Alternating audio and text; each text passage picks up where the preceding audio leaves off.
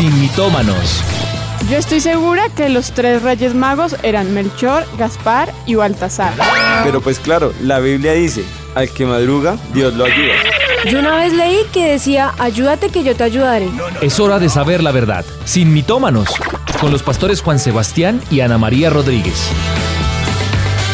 Sin mitómanos. Muy buenas tardes aquí en Sin Mitómanos. Arrancamos una tarde más acá.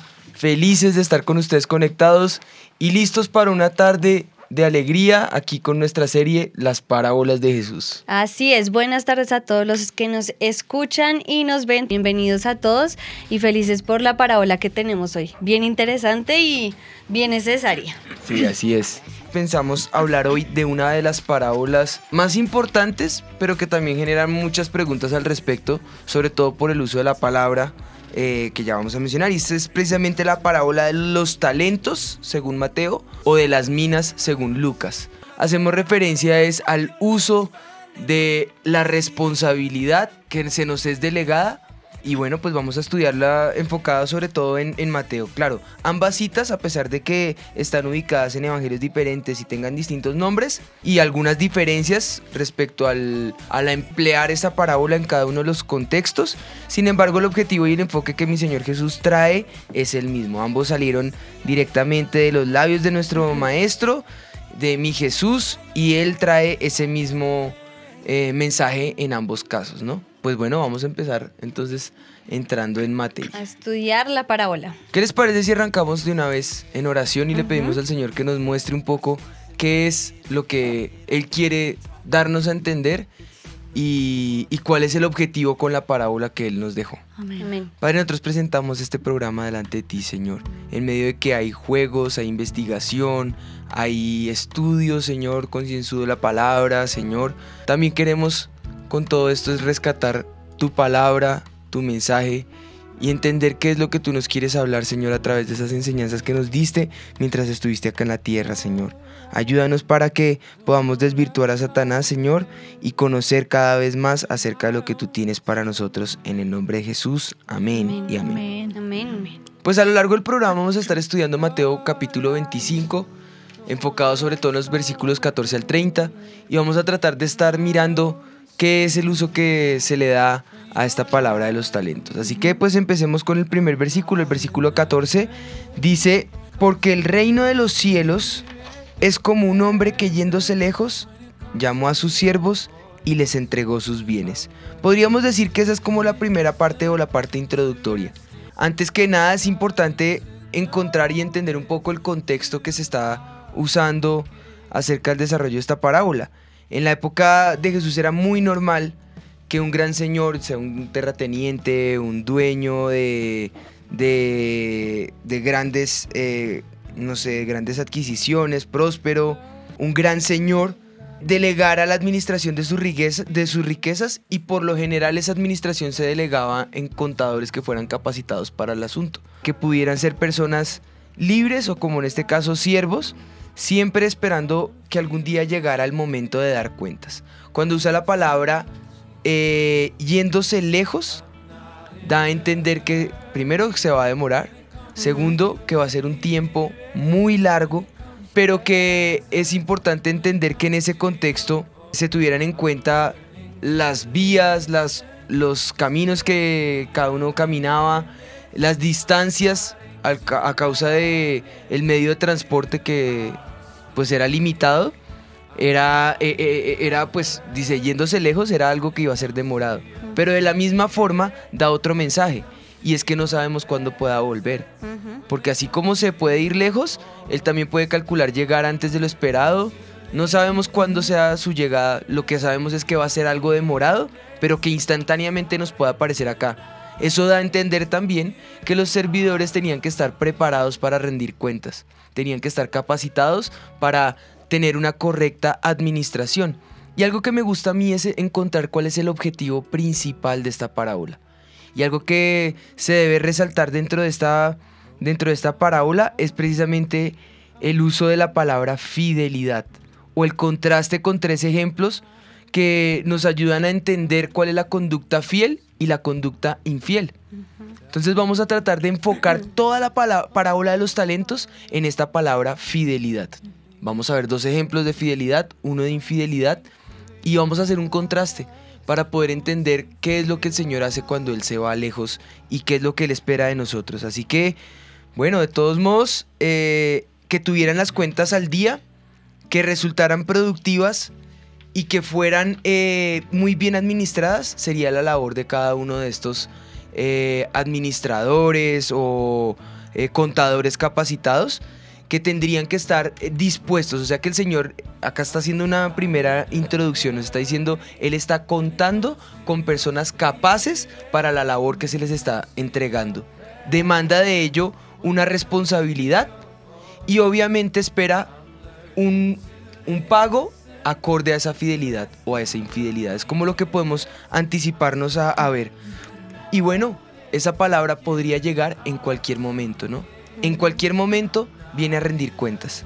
En otras palabras, dependía de los siervos ponerse a trabajar de una manera ardua y diligente, sin importar que su jefe no estuviera presente allí físicamente. De ahí, entonces podemos nosotros dar inicio a ese mito del día. El mito del día.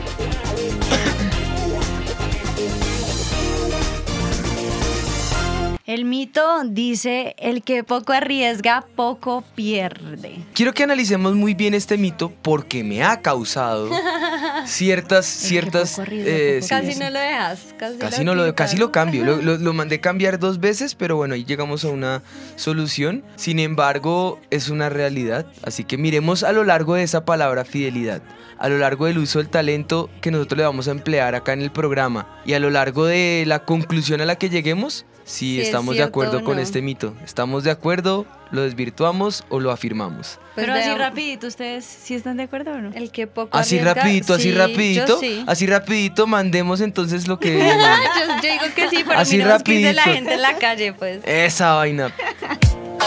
La primera pregunta es, ¿usted considera que hay gente que nace con talentos y otros sin talentos? Claro, hay gente que nace con un talento que Dios le da desde el principio, otros que tienen que desarrollarlos, pero igual un talento con el que uno nace no va a ser igual al que el que uno desarrolla. Sí, claro. ¿Por qué? Pues porque directamente es como con lo que tú naces, el gusto con el que naces. Hay algunos de ellos que se pueden desarrollar en el transcurso de la vida con las vivencias que se tienen, con las experiencias que se adquieren eh, a través de, los, de las dificultades que se nos pueden presentar y se pueden adquirir. Hay otros que ya son intrínsecos de la persona y, y pues eso sí es difícil que todos tengan esa posibilidad. Pues eso va dependiendo de la persona, ¿no? Pero yo creería que sí, pues cada quien no sé, nace con, un, con algo en específico que lo hace como diferente a los demás.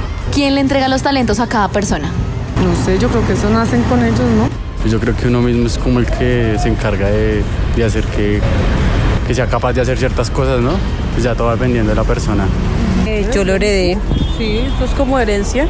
No, creo que todos tenemos talentos y habilidades, solamente que hay personas que tienen habilidades para una cosa que puede ser más notoria que otras personas. ¿Qué talentos considera que usted tiene y cree que los ha usado o falta mejorarlos? Diría que talentos no tanto, sino más bien cualidades que me han servido mucho. eh, el ser una persona amigable, cercana a, a los que trabajan en mi entorno laboral, que ha sido una gran ventaja para eh, hacer que el funcionamiento de, de la oficina donde laboro actualmente eh, se haga en un ambiente sano. eh, eh, De pronto en la parte artística, yo creo me considero que, que me va bien de pronto en la parte artística, con la música. Yo considero el talento de la cocina. Y lo utilizo todos los días. en la casa sí. Ella tiene otro talento. ¿Cuál, cuál, No, no, no.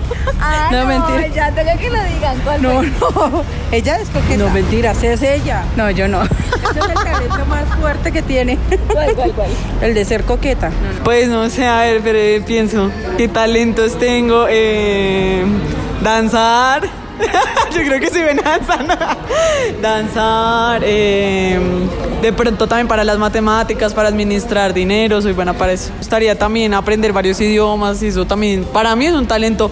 Hablar otros idiomas es un talento, entonces me gustaría desarrollarlos. Eh, tengo muchos talentos a nivel de manualidades, como más artísticos, pero sí me falta explotarlos mucho más. Hoy descubrimos un nuevo talento. El talento es El el coqueto. coqueto. ¿Eso será un talento o cómo es la cosa? Bueno, yo no sé si eso sea un talento específicamente, ¿no? Pero es, es, eh, interesante ver cómo la- lo que la gente piensa de que es Eso es talento. ser atrevido, más bien mentira molestando. Por eso digo que no sé si sea un talento o otra cosa. Tenaz. Pero, pero sí, de pronto la gente como que no sabe si es un talento, una cualidad, una habilidad, o sea, como que hay muchas cosas ahí que de pronto podemos eh, como confundir, ¿no? Pero la idea de la parábola es entender, y a mí me parece interesante la primera pregunta que hacían era que si la gente, había gente que nacía sin talentos, y casi todos dijeron que sí. Yo difiero de eso, yo creo que todos nacemos con un talento que el Señor nos da, ¿no? Y, y eso es lo que vamos a ver ah, en el siguiente versículo, porque el siguiente versículo dice, el versículo 15 dice, a uno dio cinco talentos y a otro dos y a otro uno, a cada uno conforme a su capacidad y luego se fue lejos. Quiere decir que a todos les dio Le eh, repartió. les repartió los talentos, pero no dice a- que no dejó a ninguno sin talento. Pero yo creo que al igual que los dones, el Espíritu de Dios lo reparte como Él quiere, ¿no? Y sabes que lo Entonces, algo reparte- que es importante que, que- que entendamos es que el, el hecho de que otro tenga más no quiere decir que yo no tenga. No, y que dice que lo reparte según su capacidad. Exacto. Quiere decir que el Espíritu del Señor sabe cuál es nuestra capacidad y según nuestra capacidad, Él nos ha dado talentos diferentes también y le ha dado más talentos a unos y le ha dado otros menos talentos a otros, pero eso no quiere decir que nos comparemos ahora quién tiene más y quién tiene menos. Pero sí me parece interesante que el versículo no dice que a ninguno lo dejó sin talentos. No, a todos les dio talentos. Aunque al que más chiquito le dio fue uno, pero le dio talento y se lo dio para que fructificara, para que ese talento lo pudiera desarrollar, para que ese talento lo pudiera eh, prosperar. Y también hay que ver cómo de pronto la palabra talento, qué significa para nosotros. Porque de pronto algunos dirán, bueno, ¿qué, ¿a qué se refería Jesús cuando utilizó la palabra Que talento? si es talento. Ajá. O si, o si está rápido. Ajá. Bueno, según la Real Academia de la Lengua Española, talento es la suave. especial capacidad intelectual o aptitud que una persona tiene para aprender las cosas con facilidad o para desarrollar con mucha habilidad una actividad. Quiere decir que es una aptitud, ¿cierto? Que una persona tiene, pero que la tiene para poder aprender con más facilidad otras cosas, que puede desarrollar eh, como eso que ha aprendido. Pero también me parece interesante que no es algo como que no tienes y punto, sino que es algo que puedes tener o puedes desarrollar.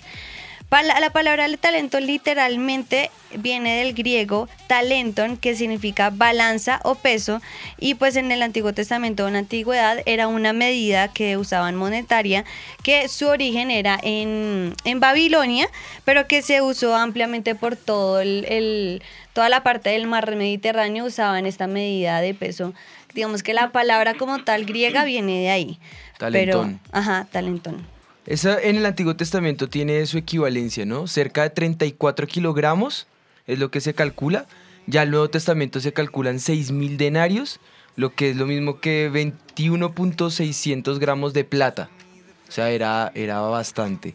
Si eso lo, lo, lo comparamos a, pues un poco ya con, con salarios y todo esto, un, un denario equivale al salario diario de un jornalero. Es decir, que un talento equivale al salario de 16, bueno, ahí difieren, algunos dicen 14, otros 15, otros 16. Entre 14 y 16 años de trabajo de un jornalero. Solo un talento. Solo un talento. Por lo que se deduce que incluso aquel siervo que se le dio un solo talento, no se le dio poco, Exacto. sino que su único talento tenía un gran potencial para ganar muchísimo más. O sea, tenía, el Señor estaba repartiendo esta- estas medidas acorde a grandes cantidades. Y no está equiparando el talento con el dinero, sino está equiparando el talento con la capacidad. Quiero resaltar esa palabra que decía mi esposita de la capacidad. Porque esa es la- ese es el sentido de responsabilidad y es el sentido de fidelidad que queremos dejar hoy en el programa con, este, con este, esta parábola que el Señor Jesús nos da acerca de los talentos. Es la fidelidad, la responsabilidad, la administración y la capacidad. Él reparte según la capacidad. Algo importante que encontré, un dato curioso, es que al contrario del denario, bueno, el dinero en inmensas cantidades, como lo resalta acá la parábola, especialmente nos lleva a recordar, al contrario del dinero y las riquezas, que estaba en un grupo limitado, recordemos que se está repartiendo ese talento a, una, a un grupo selecto, porque la mayoría de la población vivía con el mínimo. Entonces ahí hay un contraste de responsabilidad. La mayoría vivía con el mínimo, pero él les está diciendo que el talento no es solamente para, para un grupo selecto. Él está diciéndole que el talento lo tienen todos. Todos. Mínimo tendrán un talento. Y ese talento equivale a todo lo que vimos. O sea que le está diciendo, sí, tal vez las riquezas y el, el, ¿cómo se diría? El valor de la moneda esté selecto para algún grupo. Pero los talentos que el reino de los cielos viene a impartirnos a nosotros es, para, para todo el mundo. Y todos tienen acceso a él. Entonces el contraste de fidelidad y capacidad versus moneda física es algo que es importante para que tengamos en cuenta a lo largo de todo el programa. El Señor está mirando en este momento es la medida de responsabilidad, de capacidad que Él pone en nuestras manos y que está demandando de ello cierta fidelidad o infidelidad. Eso depende ya de cada uno. Entonces, eh, eh, continuemos leyendo también, o sea, ahí eso nos ayuda a tener un, un sentido de, bueno, si hay una capacidad, mi labor es potencializar ese talento, sea uno, sean diez, sea la cantidad de talentos que Y haya. para uno es poquito, ¿no? Para Sí. uno cuando dice un talento, talento, ay, es poquito, no, pero nos- aquí podemos ver que nos era, ignoró. que era muchísimo. Sí. Un talento significaba mucho para Jesús también. Mira lo que dice, dice, y el que había recibido cinco talentos fue y negoció con ellos y ganó otros cinco talentos. Asimismo el que había recibido dos ganó también otros dos. Ahí hay un patrón, un patrón de respuestas entre dos y cinco, un patrón de respuestas entre la capacidad de negociar, un patrón de eh, conducta de una persona capaz para llevar a cabo una administración como lo era eh, la, la labor de un, de un eh, negociante o comerciante como estos. O sea que el Señor no estaba contando con, con alguien incapacitado, no, por el contrario. Está diciéndole, está capacitado para hacerlo y por eso le rinde cuentas. Por eso le pide al final cuentas de todo, ¿no? Entonces él, él está entregándole talento acorde a la capacidad. En ese tiempo, una de las maneras de negociar esos talentos era, era protegiéndolos y ganando. Y, y la forma era ganar más capital.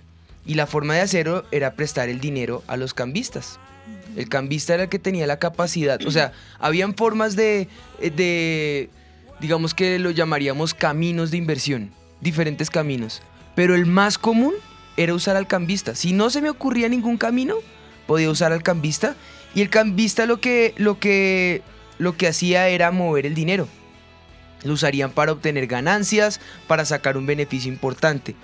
Esto era rentable por los intereses que se le cobraban a las personas que no contaban con un capital para, para lo que diríamos hoy, para tener esa inyección para trabajo.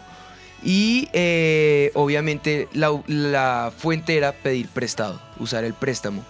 Entonces iban al cambista, le solicitaban un préstamo, eh, movían el dinero y al final de un, tiemp- de un tiempo mínimo, mínimo, ganaba los intereses. Entonces era como la forma mercantil de mover un- un- una inversión.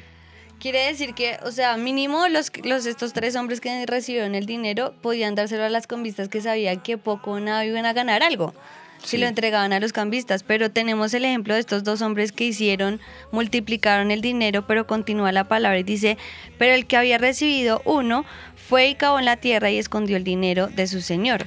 Y según lo que se estudia es que esa era otra manera como de proteger el dinero, como que el hombre le da el dinero, el amo le da el dinero al siervo y el siervo lo que hizo fue mejor lo protejo y lo guardo y pues no se me va a perder, no voy a hacer nada con él, pero tampoco lo puso a producir. Pero ¿qué pasa con esto? Yo digo, bueno, pero si el Señor se lo dio, según su capacidad, él sabía que con ese uno podía hacer algo, pero él decidió fue enterrarlo, esconderlo. Y dice la Biblia, después de mucho tiempo vino el Señor de aquellos siervos y arregló cuentas con ellos. Y llegando el, el que había recibido cinco talentos, trajo otros cinco talentos, diciendo, Señor, cinco talentos me entregaste, aquí tienes, he ganado otros cinco talentos sobre ellos. Y su Señor le dijo, bien, buen siervo y fiel, sobre poco has sido fiel, sobre mucho te pondré. Entra en el gozo de tu Señor. Llegando también el que había recibido dos talentos, dijo, Señor, dos talentos me entregaste, aquí tienes, he ganado otros dos talentos sobre ellos. Y hasta ahí vemos que se resalta claramente que estos dos primeros siervos duplicaron su inversión. El 5 dio 5 más, el 2 dio 2 más y no, sabía, no era tanto cuánto habían ganado, sino yo creo que se había, cuánto se había esforzado ese hombre para poder ganar esos cinco talentos más, esos dos talentos más. Y ahí otra vez volvemos al punto en que tú decías de la fidelidad, porque el mismo Señor lo, lo resalta ahí. Sobre poco has sido fiel, sobre mucho te pondré. La plena, él sabía que ellos tenían la plena capacidad para poder haber ganado ese ciento por ciento que vemos en estos dos hombres. Quiere decir que en la antigüedad, según esta parábola de Jesús y según lo que nos dicen acerca de todo lo que se vivía culturalmente alrededor, si la persona mostraba que tenía integridad en esos pequeños eh, comienzos, en esas pequeñas responsabilidades, ese amo sabía que podía contar con ese siervo para responsabilidades mucho más grandes. Y por eso es que Jesús termina diciéndole, entra en el gozo de tu Señor. Esa palabra gozo viene de una raíz que también significa como celebración. O sea, al final de cuentas, lo que Jesús quería hacer era, cuando le dice, entra en el gozo de tu Señor, cuando ganó esos cinco talentos de más, era celebrar que al final había podido dar ese ciento por ciento más. Y es bonito ver que el Señor le dice, si fuiste fiel en esto poco, te voy a poner sobre mucho. Y ahorita vamos a ver la relación de esta parábola eh, en la antigüedad, pero qué significa para nosotros hoy en día que podamos dar ese ciento por ciento. Pues sí, es que fíjate que el Señor está habla- hablando con contadores capacitados. ¿Cierto? O sea, que ya, ya es gente que está preparada. Lo estoy recalcando cada vez que intervengo, porque es importante que lo tengamos en mente. El Señor no te va a dar un talento por el cual tú no estés capacitado para rendir cuentas de ese talento. Por el contrario, Él te está dando un talento. El hecho de que tú lo tengas es labor tuya que lo sepas administrar y que lo sepas eh, potencializar, ¿no? Bueno, eh, el tercer siervo ya no toma la misma conducta. El tercer siervo cambia la conducta y por eso mi resaltar en la persona con su capacidad. Porque el tercer siervo tiene una característica y es que es negligente. Hay que analizar qué es la palabra negligencia. Negligencia es saber que yo tengo algo que hacer, que puedo hacerlo, que cumplo con el verbo poder y deber y simplemente me doy a la locha, a la pereza, al, eh, al ocio y simplemente no lo hago porque no quiero, no porque no pueda. Entonces eso es, eso es bien importante que nosotros tengamos en cuenta esa palabra negligencia. El siervo se le califica por negligente. El tercer siervo no tuvo nada más que insultos y excusas para su señor. Pero miren que se resalta que hay insultos. Él se dedica a insultar, o sea, en su temor y en su afán por dar una respuesta, en lugar de Sabía decir... que no había hecho lo correcto. Exacto. Mira que Mateo emplea una palabra muy interesante, no solamente en esta parábola, sino en varias. Será el lloro y el crujir de dientes, dice. Esa frase tiene muchas repercusiones, pero, pero me gusta mucho porque nomás al leerla caigo en cuenta del temor cuando, no sé si alguna vez a ustedes les pasó que uno tenía una tarea que, que entregar y empezaba uno literalmente como con una angustia por dentro y a temblar ¿Por qué no la y a ansiedad porque no la ah, hizo sí. o se deja uno llenar de, de angustia y de temor hasta el último día para presentar la tarea, ¿no? Entonces, ese es el famoso llorar y crujir de dientes, creo yo, que es lo que Mateo a- eh, hace referencia. Lo que me gusta es la actitud. Y este siervo, en lugar de, de decir la verdad y demostrar su, su incapacidad, él eh, se levanta a acusar, a insultar y a ofender a su amo. Entonces eh, le acusa de ser duro, de ser irracional, de ser eh, severo, que segaba donde no sembraba y recogía donde no esparcía, como quien dice, usted no lo trabajó y ahora sí me está viniendo acá a demandar cuentas a mí. Sí, esa es la actitud que toma el siervo. Y se excusaba sobre la base de que estaba paralizado de miedo y había enterrado el talento. Entonces di- dice, pues el texto para no añadir ni quitar, dice, pero llegando también el que había recibido un talento dijo, Señor, te conocía que eres hombre duro, que ciegas donde no siembras y recoges donde no esparces, por lo cual tuve miedo y fui escondí tu talento en la tierra. Aquí tienes lo que es tuyo. Respondiendo su señor le dijo, siervo malo y negligente. Sabías que ciego donde no sembré, que recojo donde no esparcí. Por tanto debías haber dado mi dinero a los banqueros y al venir yo hubiera recibido lo que es mío con los intereses. O sea, le recordó, usted tenía una labor, usted era administrador capacitado, contador capacitado. Ahora me toca recordarle su función además de todo, pues por si piensa que ciego donde no sembré y recojo donde no esparcí, pues le voy a decir cuál es su función. Su función es, vaya, llévele el dinero a los banqueros y cuando yo llego recibo mi dinero. ¿Cree que no Era lo podía lo hacer? mínimo que podía hacer. Le está diciendo el Señor, su labor, que era sencilla y era fácil, no la hizo. Entonces usted es un malvado y es negligente. Fíjate que muchas veces nosotros recriminamos al Señor. Y la fácil es, claro, yo no tengo talentos, claro, yo no soy bueno para nada, yo soy bueno para nada, claro, yo no tengo absolutamente nada, a mí, en mí quién va a confiar, esto y aquello, y recrimine y recrimine y recrimine.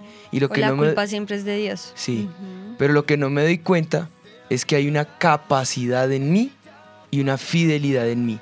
La pregunta es, ¿estamos siendo capaces? ¿Estamos siendo fieles? ¿O estamos incapacitados y más bien lo que estamos demostrando es infidelidad a Dios? O también escriben aquí, pastores Juan Sebastián y Anita, me gustan los comentarios porque muchas veces es como las malas experiencias o el miedo lo que ha atado a las personas. Y, es- y muchos lo han, lo han manifestado porque miren, Sonia dice, muchas veces por miedo, perdón, hoy estoy, muchas veces por miedo nos paralizamos y no trabajamos en esos talentos que el Señor nos da. también otra ovejita me decía... Cuando éramos pequeñas, a mí me traumaron porque mi hermana mayor nos decía, yo nací con estrellas y ustedes nacieron estrelladas. Esto me marcó por el resto de, de la vida y por eso siempre me dediqué a lo más básico y nunca hice algo más allá. Quizás sí me he dado cuenta que Dios ha puesto cosas como específicas en mi vida, pero esto que me dijeron desde niña me marcó y de ahí no salí. Entonces son como hay veces las experiencias las que como que hacen que eso se opaque y no puedan como fructificar en esos talentos. Pero mira decirlo. que yo también pienso, y no, no quiero juzgar a la persona que escribió eso porque a todos nos ha pasado, pero yo creo que me incluyo entonces dentro de ella que cuando uno vive esas frustraciones, más adelante se vuelve en tu excusa. En tu excusa de no lo hice porque como me hicieron esto, entonces más bien me dediqué a lo básico y a lo que no me iba a retar. Pero ya se te vuelve en tu, en tu costumbre, en tu Escudo. estilo de vida para, para no hacer lo que vas a hacer, sino ah, es que es que porque esa persona me dijo yo ya no pude más. Y sí, al comienzo puede traumar y puede afectar, pero entonces yo soy la que decido si quiero que eso sea lo que me afecte o Para si yo enterrarlo u- o- exacto, para enterrarlo o lo uso para entonces realmente ver que tengo esos dones y esos talentos que Dios me ha dado y sacarlos para adelante, ¿me entiendes? Y al final se vuelven eso, en una excusa, Una para uno para para no eh, para no fructificar en ese talento que Dios nos ha dado. Fíjate que siempre se va a ver la excusa. En este caso, la excusa de, de, de este siervo infiel, llamémoslo así porque así lo llama la palabra el Señor, y negligente, de este siervo malvado y negligente, era la excusa del temor. Por causa de temor fue y lo enterró. Exactamente. Entonces, por eso les decíamos cuál era. cuál- mi pregunta fue: ¿cuál es tu mayor no puedo? Porque en la medida es en que yo esté temor. capacidad, en, en capacidad de identificar mi temor, en esa misma medida voy a poder dar en el blanco y no errar en el blanco, sino dar en el blanco de potencializar mi mayor no puedo por el yo puedo, porque en Cristo todo lo puedo. Él es quien me fortalece. Él es quien me da la capacidad, Él es quien me ha hecho fiel. Yo puedo responder. Entonces por eso les preguntaba cuál es su mayor no puedo. Fíjate, algo interesante. Dos cosas quiero resaltar de la actitud que toma este hombre. La primera, eh, per- perdón, dos actitudes. Una, la del, la del el, el amo, el señor, y una de la del, la del siervo. El amo en ningún momento le está resaltando su dinero. No. Él no está interesado en ningún momento y su énfasis no es el éxito de los siervos, No. ¿Cuánto ganaron? las ganancias, no. El énfasis que el Señor tiene es el gozo de ver buenos siervos fieles. El gozo de ver a la persona producir y ser consecuente con la capacidad y la fidelidad que ha delegado en cada uno de ellos. Entonces, eso vale la pena resaltarlo. Él no le interesaba las ganancias. No. A uno le dio dos, a otro le dio cinco, a otro uno. Él esperaba no ganancias, él esperaba era la fidelidad y el gozo de verlos ser fructíferos en lo que cada uno de ellos hacía, ¿no? Pero, por otro lado, es contrarrestar un poco la sensación que tenemos de, ay, pobrecito, este siervo, le fue como mal, ¿no? No tenía con qué trabajar, no tenía con qué, no tenía herramientas, ay, pobrecito, ¿no? Y de una vez viene y lo trata de malvado, y no, pobrecito, qué pecado. Fíjense que en la cultura judía, la actitud que él toma cuando él dice, aquí tienes lo que es tuyo, es desinterés, es una forma de decir, de decirle al amo, ya no me interesa su inversión en lo más mínimo, por lo tanto no va a obtener ganancias. Y, lo, y esa frase, aquí tiene lo que es tuyo, en el contexto judío, denota que toma la labor del, que se le había sido encargada y eh, la abandona. Lo que quiere decir es exactamente igual a decir, desde ahora, esto ya no es mi responsabilidad. O sea, nunca le importó. No, no lo, no lo tuvo en cuenta. Al comienzo el temor, luego la, la- la pereza al, al trabajo y al final El termina por. Insultar a su amo y mostrar total eh, desinterés y arrogancia en su actitud. Aquí tiene lo que es suyo. Usted me dio esto, tome, aquí tiene lo que es suyo. Jamás le interesó. Mm. ¿Qué actitud estamos nosotros tomando ante el Señor con el talento que Él nos da? Arrogancia, desinterés, eh, temor, Negligencia. negligencia. Pues bueno, de eso, de- tal vez eh, un poquito de esta sección maravillosa que nos traen acá en la red podremos salir de dudas. En la red. Bueno, hoy les voy a, los vamos a compartir de una investigación que eh, de hecho hizo la revista Semana aquí en Colombia y me pareció súper interesante porque de hecho ellos empezaron a investigar cuáles son las razones por las que las personas tienen éxito en la vida. O sea, qué factores influyen, si son sus habilidades, si es porque son muy estudiados o si es porque definitivamente como son súper dotados, entonces pueden ser exitosos. Y lo hicieron a través de, ya les voy a explicar, fue como un diseño en computador que ellos empezaron a experimentar esto. Quienes lo hicieron fueron investigadores italianos, se llaman los físicos Alessandro Pluschino y Andrea Rapizarda. Si ves, se requiere tener nombres raros para poder que fructificar. Entonces les cuento cómo fue el experimento que ellos hicieron. Utilizaron una simulación por computadora del éxito, la llamaron ellos. Y ellos lo definieron, casi que hicieron como un juego bíblico, porque lo que hicieron fue que eh, empezaron a dividir, hicieron un, un- como un mundo imaginario poblado con mil individuos con varios niveles de talentos en posiciones aleatorias. Mil individuos vivían como en ese mundo imaginario y tenían diferentes talentos. Unos eran muy buenos en ciertas cosas, otros tenían mucha fortuna. Bueno, eran como cosas aleatorias. ¿Qué hicieron ellos? Cogieron a cada persona y le dieron la misma cantidad, digamos, de capital. Les dieron 10 unidades.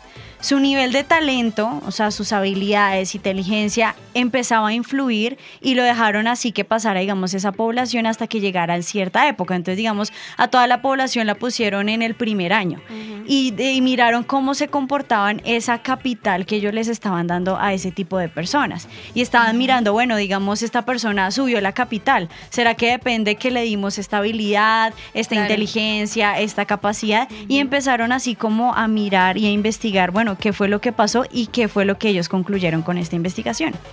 Y bueno, después de eso, ellos hacen como la simulación, como si pasaran 40 años en ese mundo con esas personas. O sea, como decía Dani, les dan aleatoriamente talentos a diferentes personas, O sea aleatoriamente. que algunos pueden tener mejores talentos Ajá, que otros. Exactamente. Y entonces ellos o ser ¿qué más hacen? capacitados, más Ajá, inteligentes. Más Ajá. inteligentes, más capacitados. Pero en esas mil personas dividen los talentos, dividen, eh, o sea, sí, a todo el mundo le dan un mismo presupuesto y es unidades.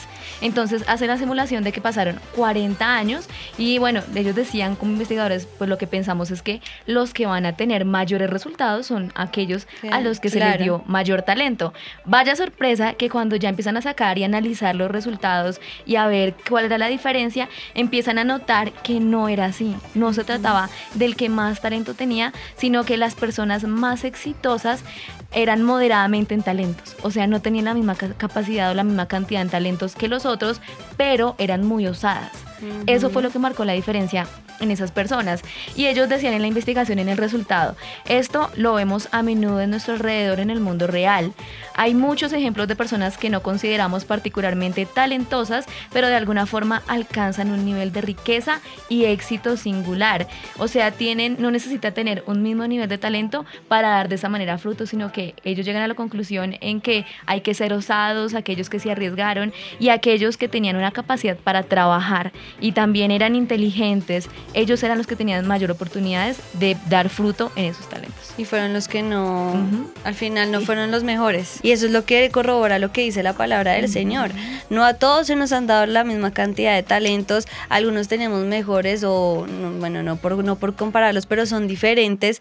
Pero entonces el punto de partida, ¿cuál es? ¿Cuál es la diferencia ahí? ¿Qué es lo que yo hago con esos talentos? Si yo me quedo ahí sí, encerrado en mi habitación, acostado, me echo la pereza, la negligencia, a la infidelidad hacia el Señor, pues al final no voy a, fructificar ni a prosperar lo que el Señor nos ha dado. Y ahora venimos a, esta, a esto que nos, ustedes nos están diciendo en la red. Podemos traer la parábola a nuestro tiempo. ¿Qué tiene que ver esta parábola con nosotros? Pues el Señor, el amo que entregó los talentos, ¿quién es? El Señor Jesús. Y dice que se fue lejos, como tú lo explicaste al principio, que si se iba lejos es porque no sabíamos qué cantidad de tiempo iba a estar fuera. Y así es con el Señor. Es incierto, llevamos 2019 años más aproximadamente esperando su venida y no sabemos cuánto más se va a demorar porque ciertamente dice que se fue lejos, pero no sabemos el tiempo de su segunda venida. Lo que sí sabemos es que cuando Él venga, él nos va a llamar esas cuentas.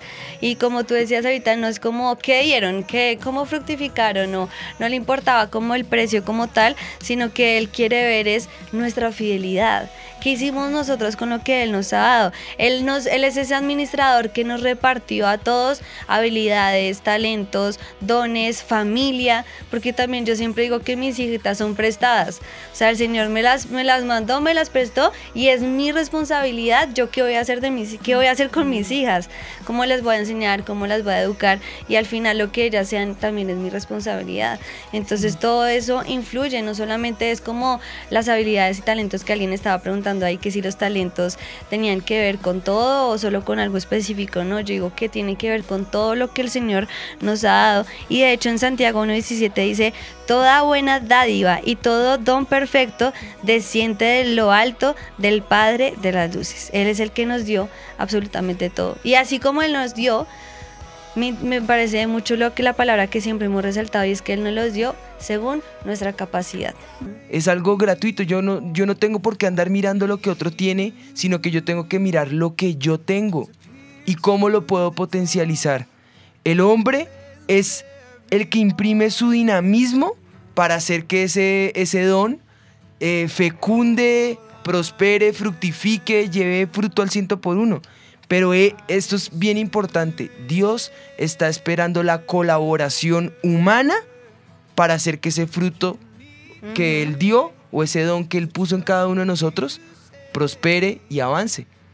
Sin nuestra colaboración humana, ese don se va a enterrar. ¿Por qué colaborar a enterrar yendo a enterrarlo nosotros mismos?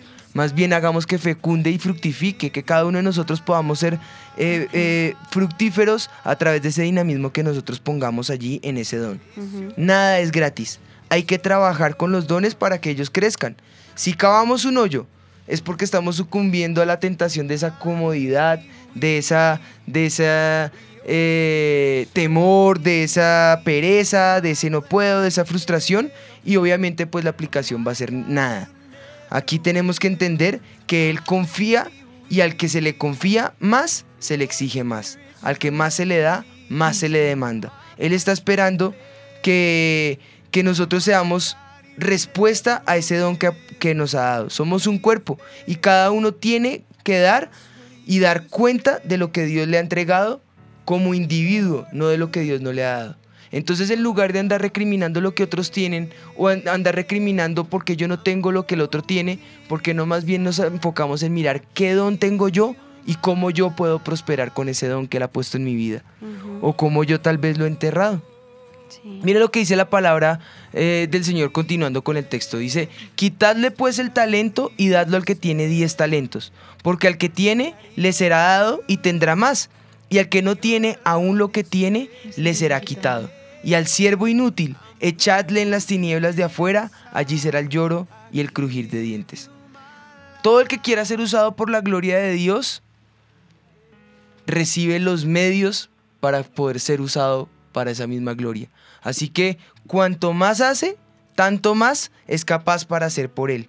Y a la inversa, perdemos lo que no empleamos. Por eso me gusta mucho el mito, por eso decía, bueno, pues inicialmente no estaba muy de acuerdo, pero por esta frase que acabo de soltar, es que yo digo, puede ser muy cierto nuestro mito. A la inversa, perdemos lo que no empleamos. Si nosotros no trabajamos por ello, pues naturalmente no vamos a obtener ningún resultado. Pero si yo entiendo que soy capaz y soy fiel a esa capacidad que tengo, puedo llevar a potencializar, a dinamizar ese don y elevarlo a su máximo eh, potencial. Quienes no están preparados haciendo lo que su, su Señor quiere en el tiempo intermedio entre la primera y la segunda venida de Cristo, si no estamos conscientes de ese tiempo intermedio, no vamos a ser capaces de llevar a cabo nuestro don. Yo creo que lo que el Señor está demandando con, este, con esta parábola es, se fue lejos, pero no sabemos cuándo vaya a llegar. Mientras Él viene, ese mientras Él viene nos da a nosotros una actitud a tomar. Ese mientras Él viene es la mirada que nosotros tenemos que enfocar en este momento. Él no sabemos cuándo pueda venir, pero que si viene hoy o viene en mil años más, estemos nosotros totalmente tranquilos de que fructificamos en ese mientras tanto. ¿Cómo enfocarnos nosotros a esa segunda venida? Con fidelidad, haciendo crecer ese don, enfocándonos en lo que tenemos, enfocándonos en ese, en ese mientras Él llega para que nosotros podamos fructificar en ese don. Así que no andemos ociosos, no caigamos ante la tentación de la comodidad de la pereza, del enterrar, de, ah, yo no puedo, ah, qué temor, ah, qué miedo, no. Enfoquémonos en nuestro don y hagámoslo florecer, que es lo que Dios está esperando de nosotros. Y si al final de pronto muchos han enterrado ese talento por ese, ese miedo que hablamos al comienzo, ese miedo al fracaso, ese miedo al que dirán, ese miedo al no voy a poder, pues es- hoy es ese día de, de- de pararse de pronto en esa valentía y decir yo sí puedo hacerlo porque el Señor me dio la capacidad para hacerlo. El Señor nos va a dar- no nos iba a dar algo más grande de lo que nosotros no pudiéramos hacer, sino lo que el Señor te dio, y ese talento que Él te ha dado, no te lo dio para que lo entierres, no por, porque eso es lo que hace el diablo. El diablo va a traer sobre tu vida ese miedo, ese fracaso, ese problema, ese no puedo, y lo va a hacer porque al final Él no quiere que fructifiquemos, porque Él sabe que el Señor viene y cuando venga, entonces vamos a ser llamados esos siervos inútiles y, esa es la, cuenta que el Señor quiere que al final le demos. El Señor, tú me diste esto y la capacidad para hacerlo, entonces aquí está lo que tú me entregaste. Yo digo que no sé si se ha válido todo o no, pero todos tenemos talentos diferentes. Mínimo, mínimo, mínimo, el Señor nos dio el talento para predicar el Evangelio, porque esa fue la gran comisión. Eso es, eso es muy bueno, Pastor Anita, porque de hecho eso es lo que están preguntando. ¿Cómo identificar mis talentos? Yo siento que no tengo, no sé cómo identificarlos y cómo desarrollarlos. Yo, yo creo que esa pregunta es otro miedo y es una gran mentira, porque tú sabes qué talentos tienes. O sea, mínimo lo que te digo, el Señor nos dio todos el talento de predicar porque Él nos comisiona y de predicar eh, y compartir el Evangelio a todo el mundo. O sea, que todos podemos hacerlos, todos estamos en la capacidad Voy a de hacerles una, mínimo... una, una pregunta mientras te, terminas esa idea. Respondan para qué son buenos. Y a esa respuesta quítenle toda depresión, porque si está deprimido, soy bueno para nada y se va a cortar las venas. Sí, Por favor, sin depresión, sino con el ánimo de responder para qué eres bueno. Y uno sabe también para qué no es bueno. Claro. O sea, uno, uno sabe Para que cuáles son sus insistes por talentos aquello y que no no. eres Como bueno. yo para cantar. ya. Pero, pero desarrollamos otros, digamos, yo desde chiquita fui malísimo para las manualidades. Pero pues yo sé que no es un talento que voy a desarrollar, No, pero es verdad. No, mentira. no, pues ahorita que no, que digo como, no, pero yo sé que en eso no soy buena, entonces ¿qué No te sé que Señor? me froté la mejilla y dije, no, es verdad.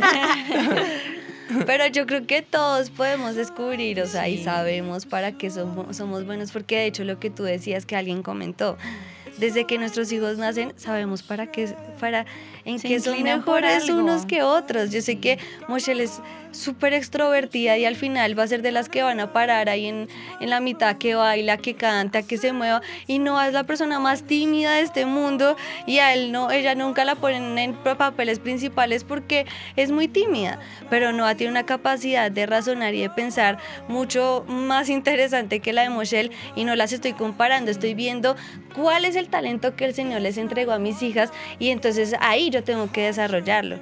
Entonces, así mismo, examínate tú O y tú sabes que lo en qué, exacto, tú sabes en qué, en qué, qué talentos te dio el Señor para ti. Y lo que te digo, no más tu familia es tu talento. Al final de cuentas el Señor nos va a llamar a nosotros como padres y nos va a llamar a cuentas y qué hicimos con nuestros hijos.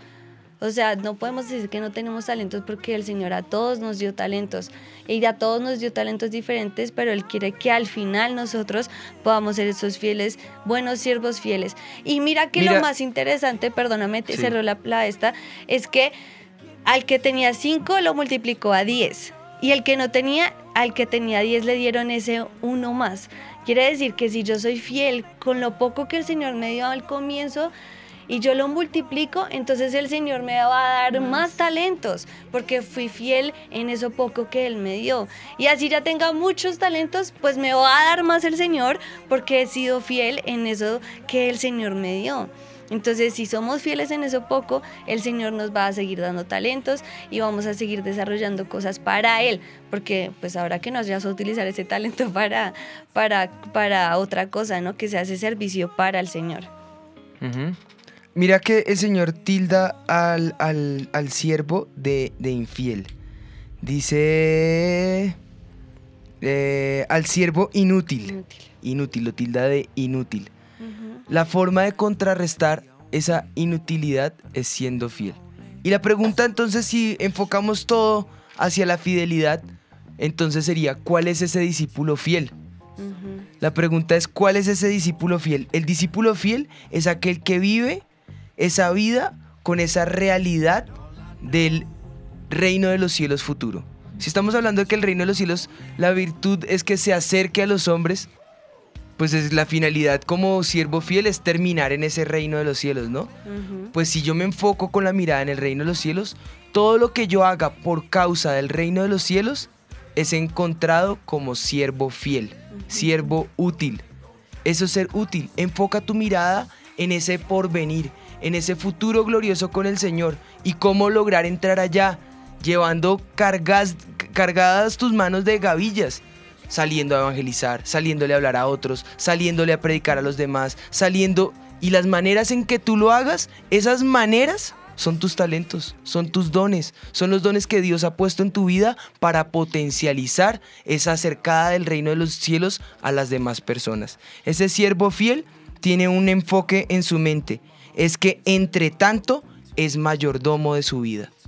Si tú sabes ser mayordomo de tu vida, es porque encontraste tus talentos y los estás poniendo a producir. Es la responsabilidad nuestra.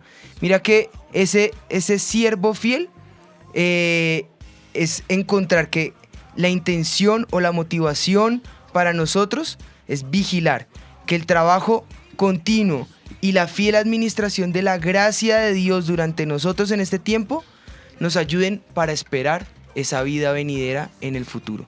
Así que enfoquémonos a ser mayordomos fieles, mayordomos buenos con esa vida que tenemos y en esa misma medida vamos a ayudar para que al reino de los cielos pueda entrar todo el que necesita que el reino de los cielos se acerque. Yo creo que eso nos puede ayudar un poco a resolver esos conflictos de cuáles talentos tengo yo. Enfoca tu mirada en el futuro, enfoca tu mirada en el reino de los cielos y entiende que mientras tanto eres mayordomo de tu propia vida. Tremendo. Miren, pastores, que de hecho aquí están comentando sobre el programa y muchos dicen, bueno, con esa pregunta como que es mucho más fácil, ¿para qué soy bueno? Y dice Jimmy Espinosa desde Bogotá, yo siento que soy bueno para administrar ya sea dinero o alguna otra cosa, o de pronto como redactar, pero me impresiona porque a través de esos talentos, él dice, en muchas ocasiones a mí me ha costado como hablar de Dios o compartir la palabra porque el miedo no me ha dejado como llegar a esas personas. Pero mientras los pastores hablaban, yo sé que a través de la administración o mientras hago mis negocios, mientras redacto algo, puedo redactar algo que tenga que ver con la palabra de Dios y de esa manera también llegar. O sea, no necesariamente como hablar personalmente con las Porque personas. le tiene le temor, da pero miedo. puede escribirlo. Puede escribirlo o en medio de un negocio puede ahí aprovechar como el tema de, de la Hay muchos administración de los artistas que dicen eso. Yo no sé cómo hablar de Jesús, pero en mis canciones canto acerca de Dios. En, en mis dibujos expreso a Dios. En, en mis danzas bailo y muestro toda una coreografía acerca de Dios. Aquí Eh, ¿sí Paola entiendes? Franco decía, siempre he tenido como las ganas de cocinar y tener mi propia cocina. Y ella estaba diciendo precisamente eso. Este tema está teniendo gran peso en mi corazón porque así sea en la cocina, pues en la cocina también voy a meter la palabra de Dios. Ayer fui a un restaurante y era para era ¿Con el enfoque No, paraguayo con Julián y con Hernán. Eh, y fuimos a un restaurante y era paraguayo y dice, lo que se hace con amor, prospera. Ahora yo, te- yo, yo, yo me puse a pensar, ¿por qué no hasta en eso mostrar el amor de Dios? Un mensaje en un individual que vas a dejar allí. Llega. Eh, mira, no hay, no hay excusa. Todos, Spurgeon siempre lo ha dicho y siempre lo he mencionado. En todo tiempo predica y cuando sea necesario habla. El Señor necesita tu voz para que puedas predicar. Pero tú eres mayordomo de tu vida y en la medida en que tú puedas acercar el reino de los cielos, en esa misma medida estás haciendo producir tus talentos, estás desarrollando tus dones y estás, estás predicando la palabra del reino de los cielos. Y mira que nos llegan también muchos mensajes a través de Facebook y escribe Liliana Beltrán. Ella dice, yo soy ingeniera de sistemas, pero no la ejerzo. Me quedé en casa cuidando a mis hijitos, pero hoy puedo entender que mi mayor talento son mis hijos, dar fruto en ellos. Es ver eso y también nos escribe eh, David. José, José Millán aquí desde Bogotá, dice, me encanta la escritura y escribo poesía y es una de las formas en las que también reflejo eso. Él dice, no soy ingeniero, no soy, mejor dicho, el más en las matemáticas, pero me gustan y sé que en eso tengo que empezar a dar fruto. Y aquí dice, eh. Jenny les escribe y dice, pastores, este programa definitivamente llega muy a tiempo, porque les cuento que inicié mi empresa, que sabía Dios estaba allí como dirigiéndonos, y ha sido difícil empezar, siempre los comienzos son difíciles. Hoy de hecho les cuento que estuve a punto de tomar la decisión de cerrarla, olvidando todo esto porque llega el miedo, llega el temor, llega la angustia, pero hoy Dios a través de su programa me recuerda que Él me da las fuerzas para seguir, Él está conmigo, voy a seguir y voy a involucrar esto de hablar a través de la palabra de Dios con mi empresa. Jenny. Mira que eh, dentro, y esos son estudios seculares, pero entre las propuestas financieras para empre- eh, emprender, se hace un cálculo del inicio, el intermedio y el final. Y siempre la, la finalidad o el propósito de ese cálculo es que en el intermedio la inversión como que se vea débil. Pero si sabe resistir en ese momento intermedio, llega al final. Son los cálculos financieros. Hasta en los cálculos financieros nosotros podemos entender que hay momentos en la vida de dificultad. Pero si yo entiendo cuál es mi finalidad en Dios, puedo lograr superar esos momentos de crisis, esos bajonazos eh, emocionales, esos momentos de dificultad. ¿Por qué? Porque el análisis de todo eso es ver esa curva y poder ver cómo mitigar ese golpe. En el Señor nosotros lo podemos lograr. Hay momentos donde nos sentimos con esa pregunta, soy bueno para nada. Pero eso es mentira. Tú, te le, tú le estás creyendo a Satanás y estás dejando enterrar tu sueño. Levántalo en el nombre de Jesús, ese talento, potencialízalo y acerca al reino de Dios a través de lo que más te gusta hacer. Y de esa forma vas a producir, vas a llevar mucho fruto y más se te va a dar, según Mira lo que, que pasó ahí en algo, el texto. algo muy impor- importante y es a quién le creemos. O sea, le creemos al diablo porque es que es más fácil creer al diablo de el temor, el no puedo, el que dirán y nos sumergimos en eso y dejamos de hacer las cosas porque creemos más a lo que el diablo dice. Pero hoy, hoy, hoy es animarnos y creer en Dios que yo puedo hacer las cosas porque Él me dio la capacidad de hacerlo, porque Él me ayuda a hacerlo, porque Él quiere que yo sea productivo, porque Él quiere que al final podamos entrar en el gozo de nuestro Señor y es ese momento de celebración y victoria y eh, ese momento en el que vamos a ver eh, cómo el Señor va, vamos a traer, vamos a ver esa recompensa de lo que nosotros hicimos aquí en la tierra. Y pues ahí, digamos, esta mañana yo estaba ahí leyendo mi devocional y preciso vino esta palabra que de pronto es para este momento, porque algunos es el temor y otros, como tú decías, es la negligencia. Dice perezoso, ¿hasta cuándo has de dormir? ¿Cuándo te levantarás de tu sueño? Un poco de sueño, un poco de dormitar y cruzar por un poco las manos para reposo. Así vendrá tu necesidad como caminante y tu pobreza como hombre armado. Entonces es o el temor o la pereza. La pereza no hace que nosotros fructi- fructifiquemos, sino que levantémonos de ese sueño. El propio contrario, la mano diligente es la que enriquece. Quiere decir eso que con este texto, pues la que es negligente, esa es la que empobrece. Y a este siervo inútil se le llama negligente. Entonces vamos a mitigar el golpe de la pereza, el golpe del fracaso, el golpe del no puedo, el golpe de la arrogancia, el golpe de la frustración, el golpe del temor, el golpe de la negligencia y nos vamos a levantar y vamos a empezar a pedirle al Señor que nos ayude en las ideas. El que sea falto de sabiduría, pídale a Dios que la da abundantemente y sin reproche a quien la pida. Es, él, él- él la da sin medida, él, él quiere derramar sobre nosotros todas esas ideas. Él es el don, el dador de todo, de toda buena dádiva. El Padre de las luces es el dador de todo don perfecto. Él es el que tiene ese don para nuestra vida. Él fue el que lo puso en nuestras manos y él está contando con nuestra capacidad. Ahora, te voy a dar un plus. Si ya identificas tu don y sabes en qué eres bueno, profesionalízate, porque eso ayuda a potencializar ese don. Eso ayuda a que tu, tu don lo lleves a su máximo potencial. Busca la forma de estudiar, busca la forma de sacarlo adelante, busca la forma de ponerlo a producir, porque el Señor está contando con tu capacidad. Y capacidad viene de la palabra capacitación. Capacítate para el, para el don que Dios ha puesto en tu vida. Él ya lo delegó en ti, pues busca la forma, la mejor manera de sacarlo adelante. Así que, pues bueno, yo creo que con esto podemos decir, efectivamente, este mito queda Mito desvirtuado.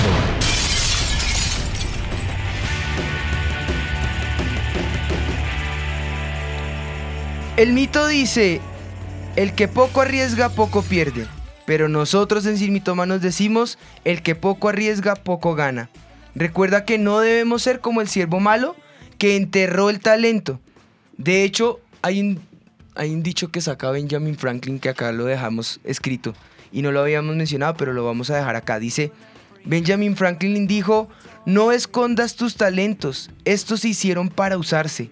Es decir, que si como el siervo malo enterramos el talento por miedo, por negligencia, por eh, frustración, por temor, por fracaso, y no eres diligente, y por el terror al fracaso no te mueves en fe, vas a vivir en la mediocridad y ese no es el plan de Dios para nosotros. Así que, por lo tanto, hoy vamos a hacer todo lo contrario. Él quiere que nosotros seamos prosperados, que desarrollemos, que multipliquemos todos esos talentos que Él nos ha dado. Así que recordemos que tal como los siervos, llegará el día en que nosotros tenemos que dar cuentas de lo que hicimos y de lo que Dios nos entregó, no de lo que tiene nuestro vecino y de lo que el otro hizo, de lo que Dios nos dio. Cuando lleguemos ese- ante ese día, le vamos a decir al Señor, Señor, aquí está, tú nos entregaste esto, pero en ti potencializamos ese don, ese talento y mira lo que hemos entregado. Y que el Señor diga de nosotros con ese amor de juez justo, bien, buen siervo y qué? Y fiel. Fiel. Y al final, si Que hoy el Señor diga de nosotros somos siervos fieles. Amén. Y, Ya, y si hoy, descanse. pues, de- eh, como que de pronto algunos dicen, este es mi talento, esto es lo que el Señor me ha dado, recuerda que la gloria siempre va a ser para, para Dios, porque al final se nos olvida un poquito quién nos dio el talento, pero es que ese talento que el Señor te dio, lo uses para su gloria, no para otra cosa. Bueno, pues podemos decir que el don, el- el- la parábola de los talentos enfocada en la fidelidad la- nos lleva a nosotros a ser capaces para la gloria del Señor. Amén. Para la gloria del Señor, no la gloria nuestra. Amén. Amén. Bueno, Padre, te damos gracias por este tiempo, Señor. Gracias porque en ti, Señor, todo mito que Satanás pone en nuestra mente se desvirtúa, Señor. Gracias, Señor, porque pudimos rescatar el, el mensaje central que tú tenías con la parábola que nos diste de los talentos, Señor, o de las minas, Señor. Y yo te pido, Espíritu de Dios, que nos ayude, Señor. El perfecto amor echa fuera el temor. En ti podemos ser fructíferos. En ti podemos encontrar esa respuesta a lo que tú has demandado y has delegado en nosotros, Señor. Ayúdanos para que en esa capacidad podamos nosotros fructificar al ciento por uno, Señor, y aprender que si confiamos en ti, más nos vas a demandar, pero también si somos fieles en lo poco, sobre mucho tú nos vas a poner, Señor. Te damos gracias porque sabemos que en ti podemos dar fruto y fruto superabundante. En el nombre de Jesús, amén y amén. Amén. Amén. Pues bueno, yo creo que con esto podemos cerrar hoy. Y bueno, pues nos vemos en ocho días. Esto fue Sin Mitómanos. Dios los bendiga. Sin mitómanos. Yo estoy segura que los tres reyes magos eran Melchor, Gaspar y Baltasar. Pero pues claro, la Biblia dice, al que madruga, Dios lo ayuda. Yo una vez leí que decía, ayúdate que yo te ayudaré. Es hora de saber la verdad. Sin mitómanos. Con los pastores Juan Sebastián y Ana María Rodríguez. Sin mitómanos.